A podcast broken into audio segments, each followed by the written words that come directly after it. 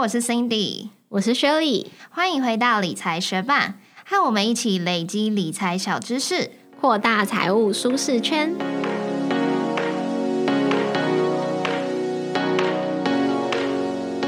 在节目开始之前，我们要来先分享学伴的回馈。在我们第九十一集财报基础特辑播出之后，就有学伴在 Mr. Box 上面留言说，解说的很清楚，很赞哦！谢谢这位叫做华谊的学伴给我们的赞美。那除了华谊以外，我们在 Instagram 也有收到蛮多学伴说，哎，以前大学虽然上过相关的会计课程，但是都忘光光了。然后这次听到我们的解说，觉得很清楚，那可以得到本科生的肯定，我们也很。很开心，我们会继续加油，也希望大家都可以跟我们一起继续学习哦。另外，也要特别感谢有一位匿名的学伴，通过 First Story 的赞助连接赞助了我们。不知道你有没有正在收听这一集？如果有的话，真的非常感谢你。那也谢谢正在收听的你。节目准备开始喽。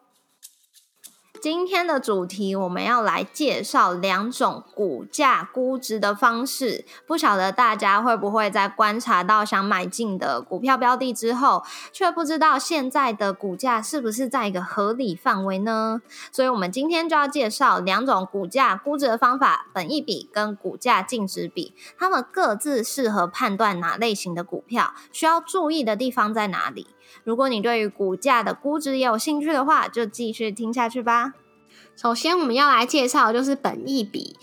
本益比的计算方式就是股价除以每股盈余。那因为股价的英文是 price，每股盈余是 EPS，所以本益比也常常被写作英文的 PE ratio。那本益比可以理解为成本对于收益的比率，也就是以公司目前的获利状况，要经过多少年才能将当初投资的成本回收。因此，本益比也常常用来当做一种计算股价价格是否合理的估值方式。假设今天我们作为股东买进股票的时候，股价是一百元，然后这间公司的每股盈余 EPS 是四元，那本益比算出来就是一百除以四，也就是二十五，就代表我们身为股东投入资金买入的股票，公司需要花整整二十五年才会把它赚回来。那虽然本益比常被当作用来判断股价是否合理，但是其实也有一些公司、有一些标的并不适合用本益比来计算它的估值哦。像是亏损的公司，并不适合用本益比来估值，因为本益比的意义就是要计算我们作为股东投入的成本多久可以回本。但是如果公司都已经没有在赚钱，已经在赔钱了，它的每股盈余已经是负数了，你再来计算本益比就没有意义啦。那第二个是每股盈余小于一的公司也不适合计算本益比，因为小于一的每股盈余处于分母的时候，本益比算出来的这个数值就会变得非常高，也不适合当做参考。因此，每股盈余小于一的公司也不适合用本益比来估值。再来，营运不稳定的景气循环股也不适合用本益比来估值哦，因为景气循环股像是塑化业啊、钢铁业、航运业啊、电子产业这种。盈余不稳定的景气循环股，他们在景气好的时候，可能盈余很高，算出来本益比就很低。但是有些年他们的景气是不好的，他们盈余算出来甚至是负数，因此本益比根本没有一个适当的区间可以去比较，说现在的本益比是在合理范围，还是在历史高点，还是历史低点。那我们在参考和计算本益比的时候，要注意些什么呢？由于本益比是用来判断我们现在投入的成本，未来需要花多久的时间才能回本，因此放在分母的每股盈余 EPS，应该也要用未来的 EPS 来计算才会合理。不过网络上查到的本益比，并不是用未来预估的 EPS 计算而来的。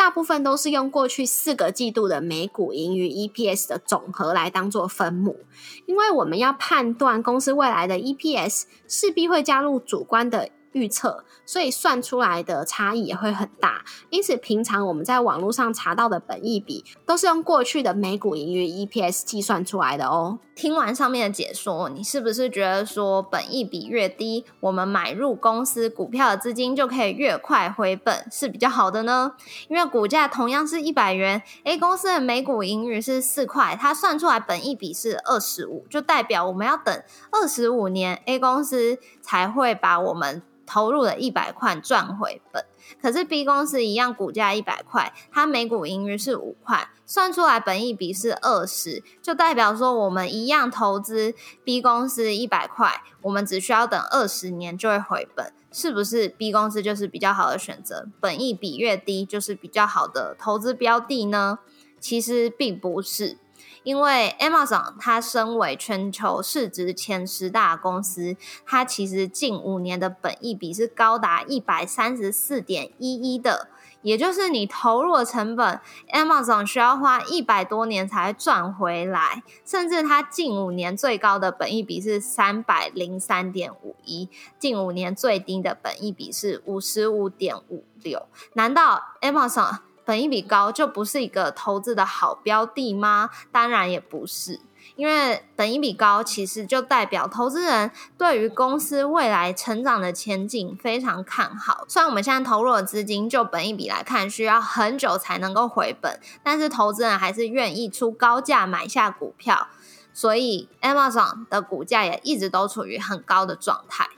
同时，Emma 总算营收高，可是它的 EPS 并不高，是因为它把它赚到的钱也持续的投资在发展自身的技术，扩张它的成长性。算下来，它的本益比当然就会比较高。不过，并不是每间公司都能像 Amazon 一样一直常年持续的成长。很多成长股虽然现在看起来未来的前景无可限量，可是，在判断成长股的本益比时，也记得要稍微保守一点，考虑安全边际，避免你是买进许多未来的成长哦。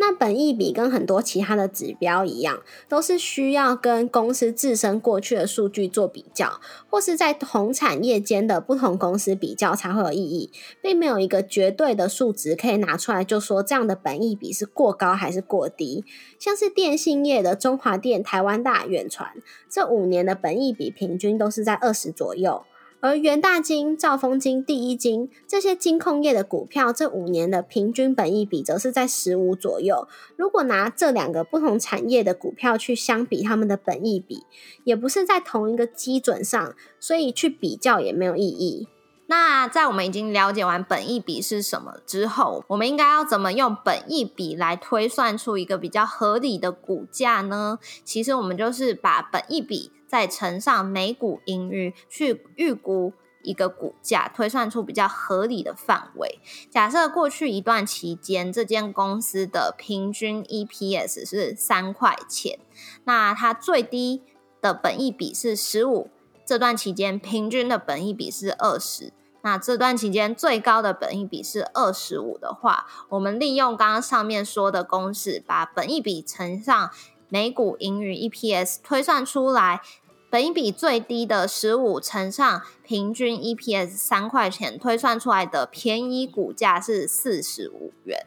那本一比三块钱乘上平均本一比二十，推算出来比较合理的股价是六十元。那我们再把这段期间平均的 EPS 三块钱乘上这段期间最高的本益比二十五，推算出来比较昂贵的股价是七十五元。所以最适合用本益比估值的股票，这些股票的性质最好是获利稳定，然后产业变化比较小的公司。因为本益比的高低其实不能去代表公司体质的好坏嘛。所以如果我们评估过后，觉得这间公司是一间好企业，我们就可以透过本益比推算出股价偏低的时候就进场布局。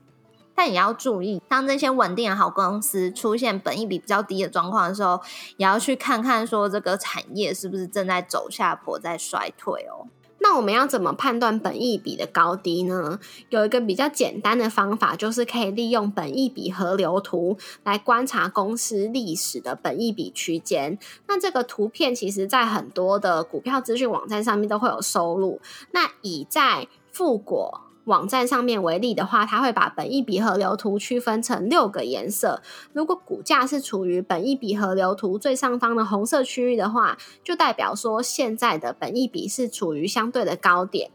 那如果股价现在是处于本一比河流图的绿色区域的话，就代表现在的本一比是处于历史的相对低点。另外，我们也可以观察本一笔河流图，它的走势是往上流动、往下流动，还是持平？那在我们的部落格文字稿上面有一张台积电的本一笔河流图的截图，可以很明显的看出，从二零一九年末以来，台积电的本一笔的走势是往上流动。那虽然现在的股价是处于红色区域，代表说它的本一笔是历史的相对高点，但如果台积电持续的往上走的话，现在处于高。点的本益比在未来可能就算是落在正常的区间了。中场休息，广告一下。你喜欢看书，或是想要培养阅读习惯吗？Remove 读墨电子书的十点三寸 Moonin Pro 电子书平板，适合喜爱看书也有笔记需求的学伴。Moonin Pro 不只能买书看书，还有手写笔记的功能哦。十点三寸 Moonin Pro 不仅尺寸大、轻薄，也很适合用来阅读杂志和漫画。随机附上的手写笔，让你可以在 PDF 档案上画重点、写笔记，也可以把笔记输出成 PDF。另外，因为是采用软性塑胶基板，所以非常轻薄耐摔，也能模拟在纸上书写的摩擦感。好康告诉各位学伴，在九月二十八号之前，Remove 读墨电子书正在进行极度轻薄，给你好看 Moon Ink 系列迎新送礼活动哦！期间只要购机以及启用 Moon Ink 系列新机，最高可以获得 Remove 购书金两千五百元哦！有兴趣的学伴，赶快去 Show Notes 连接看看吧。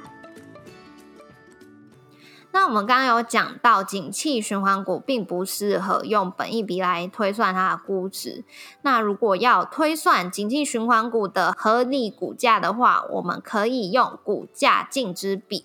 股价净值比的计算方式是把股价除以每股净值。股价的英文是 price，每股净值的英文是 book value，所以股价净值比就常被缩写为 P/B ratio。那它就代表着这间公司的股价是净值的多少倍，用来判断股票的账面价值与股价的合理性。假设 A 公司目前股价是二十元，它的每股净值是十六元，那么算出来股价净值比就是二十除以十六，也就是一点二五倍，也就代表目前股价是股票账面价值的一点二五倍。我们需要用一点二五元才能买到公司一元的净值哦。那要怎么判断股价净值比的高低呢？通常股价净值比会用一来当做分水岭，作为目前股价是否合理的参考。那当股价净值比小于一，就代表现在的股价低于净值。只要现在买进，就可以用小于一元的价格买进股票账面价值为一元的资产。不过，虽然股价净值比小于一，代表股票的潜在报酬高，但是不可以用单一指标就去判定它适不适合投资，因为大部分公司的股价净值比都是在一倍以上。如果股价净值比小于一的时候，反而要去思考说，为什么股价会比净值还低呢？除非公司是因为有增资减资造成净值有变动，不然大部分都会是因为股价滑落才造成股价净值比跌落的状况。因此，股价净值比小于一的时候，还是要去观察说这间公司的产业发展未来前景，来判断是不是有其他的因素造成股价来到这个相对的低水位。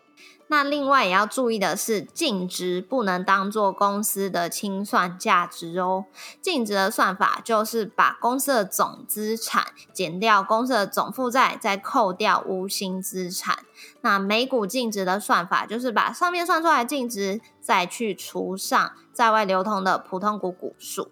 那这边的净值其实也就等于股东权益，在会计上代表了公司实际的价值。可是当公司真正需要清算的时候，净值常常就不等于清算价值哦，因为我们还要去考虑设备的折旧、资产的流动性，还有产品的存货、应收账款也不一定能够变现。所以净值其实也只是会计上面的一个参考的数值。假设公司流动的资产占的比例比较高，公司净值的参考价值也才会比较高。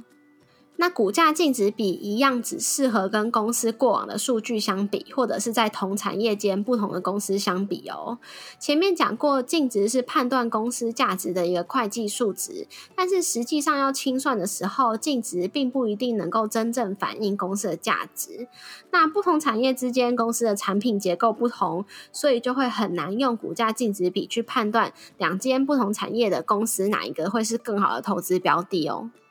那已经了解完股价净值比是什么之后，如果我们要用股价净值比来估值的话，要怎么做呢？就是把股价净值比乘上每股净值，就可以推算出一个预估的股价，找现在的股价是不是在合理的范围。假设我们过去一段期间，这间公司最低的股价净值比是一点五，平均的股价净值比是两倍。最高的股价净值比是二点五倍，而最近的每股净值是四十元。那利用我们刚刚上面所说的，把股价净值比乘上每股净值，就可以推算出来最低的股价净值比一点五乘上四十，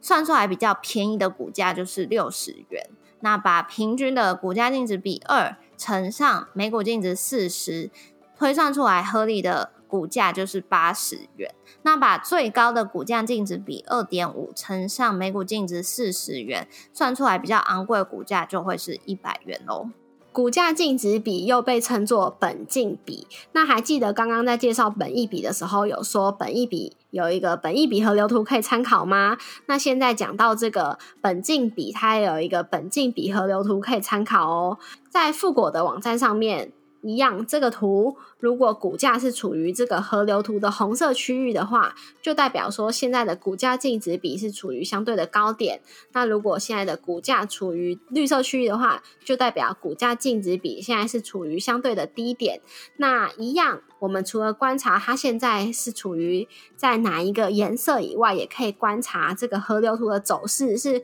往上流动、往下流动还是持平。那节目的最后，我们来帮今天介绍两种估值方法做一个总结。本一笔它的英文是 Price Earning Ratio，简称 P/E Ratio。那它是用股价除以每股盈余来去判断说现在的股价是否在合理的范围，适合用在获利稳定、产业变化较小的公司。那第二种介绍的估值方法是利用股价净值比，它的英文是 Price Book Ratio，被简称为 P/B Ratio。那它的计算方法是。把股价除以每股净值，适合用在获利不稳定的景气循环股来判断现在的股价是否在合理范围哦。那今天介绍的这两种估值方法，都只是千千万万种估值方法的其中一小部分，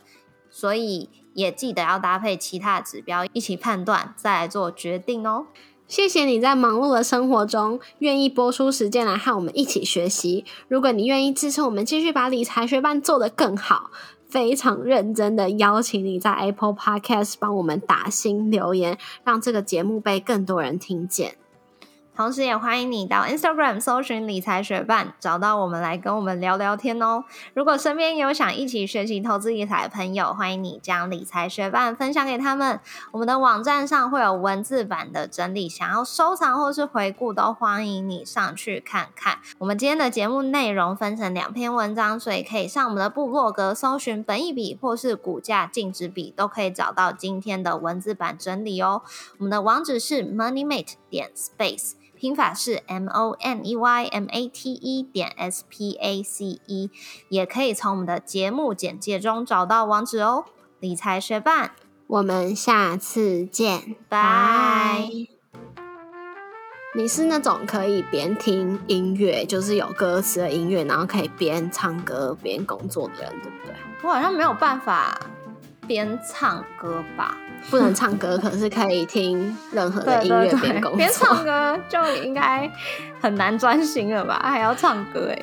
我不知道啊，我就记得有几次我们两个可能就在一起，然后准备等一下要录的 podcast，然后你就弄弄，然后就唱起歌来，我就想说 怎么哦，那么厉害？那可能就是那一段时间是没有很专心，就是可能是在看资料什么，不需要我集中脑力输出的时候就可以。对，哦，我真的要很认真的时候，我就会听那种专注的音乐，就或者是一些接近白噪音的东西吧。那我最近就发现一个音乐，啊，就我男朋友介绍给我的，就是一种叫做 Tavern 的音乐，好像就是酒馆里面的人很轻松惬意的时候，就会一起起来弹奏乐器啊、唱歌之类的音乐。反正我觉得听得蛮放松，而且我就不会不管歌词听不听得懂，我就不会去认真的去听，所以我就把那个定为我现在的专注音乐。然后之前有的时候。我躺在床上，如果没有办法很快速睡着，就是不是处于我的正常状态的时候，我就会播之前你介绍给我那个冥想音乐，我从来没有从头听到我过。然后，因为上次冥想的时候实在是太好笑，因为我比学里早接触冥想一点点，虽然我也不是什么大师，反正就是我自己有在偶尔有在冥想，然后学里就跟我讲说，他也想要试试看，我就找了一个我那时候比较常听的冥想，但是那个冥想的。那个怎么主讲人他的声音就是非常的催眠，没错，所以就是必须算是专注的在做冥想这件事情。但我个人又很喜欢躺着冥想，可是如果躺着你又不专注，然后又听到这么催眠的声音，当然是很快要睡着。所以那时候我们两个在我家里冥想的时候，我们就是躺在我的床上，然后 雪里好像大概因为那个冥想是有就是。沿着脉轮前进的。如果大家知道脉轮的话，反正就是有七个脉轮。他好像在进到第三个的时候，我就突然听到某人在打呼，我就觉得很好笑。对，所以我可能就是在第一个还没结束就睡着了，然后嗯我之后就有一点点误用这个冥想音乐。反正只要我觉得今天好像有一点烦躁，没有办法马上睡着的时候，我就会播那音乐。我真的从来没有听完它过。但是虽然它对我来说很助眠，但是因为我男朋友他就比较容易受到那个。歌词不是歌词反正受到他感讲话的干扰，所以呢，对他来说就不是什么助眠的东西。所以那天我们就决定是放，他说他听雨声比较容易睡着，哦所以我就、嗯我就上那个比较容易专注，或者是反正就不会去放太多的心力在那上面。然后那天就上 YouTube Music 去找雨声还是什么的，可是他就会一阵子很明显的，他就重复、重复、重复，所以听了就会觉得蛮腻的。然后最近啊，我就发现了一个 App 叫做潮汐。也是一个蛮多人会拿来放那个音乐，然后可以冥想。然后它上面有就是雨声啊，然后什么烧呃萤火的声音啊，或者是海浪的声音啊之类的。然后什么小木屋的声音啊，所以我们在播那个小木屋的声音的时候，就觉得说，哦，现在如果有那些就是呃精油的香味的话，一定就会再变得更放松。所以我就去订了，就之前我们有跟学霸们推荐过缪斯香氛的呃木质调的那种扩香瓶。那因为我不知道要选择哪个味道，所以我就看到木质调的有三个，我就三个都定了，然后就定小瓶大手笔哦。没有，因为我们的空间比较小，所以就订小瓶的。然后，因为我其实之前是在其他平台买嘛，然后平扣也算是我第一次下单，所以又有免运啊，然后又有什么 PB 的折扣，我就觉得蛮划算，就一次选三个都是小瓶的，然后再看自己最喜欢哪一个味道。然后我目前拿了其中两个来用啊，我是比较喜欢一个叫做 Adventure，就是有木质调，然后还有一点果香的味道。就觉得蛮喜欢的。虽然现在已经没有折扣码了，但是还是很推荐大家去支持我朋友做的香氛品牌。对，所以最近我就是觉得呃非常的香，然后觉得很开心。但是关于香味，我就还有不是是关于空气，我觉得还有一件蛮好笑的事情想跟大家分享，就是这几天啊，在 PTT 上面就有看到有人说，哎，什么在家里走一走，踢到空气清净机，然后看到它的壳掉下来，才发现，哎，原来那个滤网外面包的那个塑胶膜从来都没有拿下来过，哦所以他就把。他就把他这个事情贴在笨版，然后结果变成一篇旧事文，因为超多人的空气清净机都是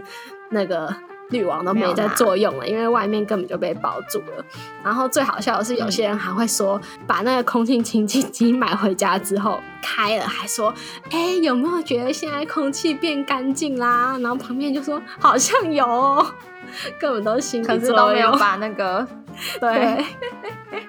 所以现在在听的学伴，如果家里有空气清净机的话，可以去检查一下，它是不是真的有在认真的有效运作。哎、关于音乐，我最近就是又发现一个另外一个 playlist，我可以再推荐给你。但是我觉得这个算是应该蛮少人可以接受的吧？它是颂钵音乐，你知道颂哦我钵是什么？我不知道，可是我记得有几次刚开始要跟你录音的时候，我就说你家后面怎么有一个嗡嗡嗡的声音？哦，对对对对对，因为颂钵它就是长得很像一个碗，然后就很像那种要磨中药的那种捣药的那种东西，那个捣药的东西，然后再配上一个碗，然后他们就会，我也不知道，其实我也不知道，就是制造出这个音乐的人是怎么用那个颂钵，但我就在听，然后它就会发出就很像敲钟的声音、碗的声音那种嗡噔那种声音，然后我就因为我从来没有听过，然后我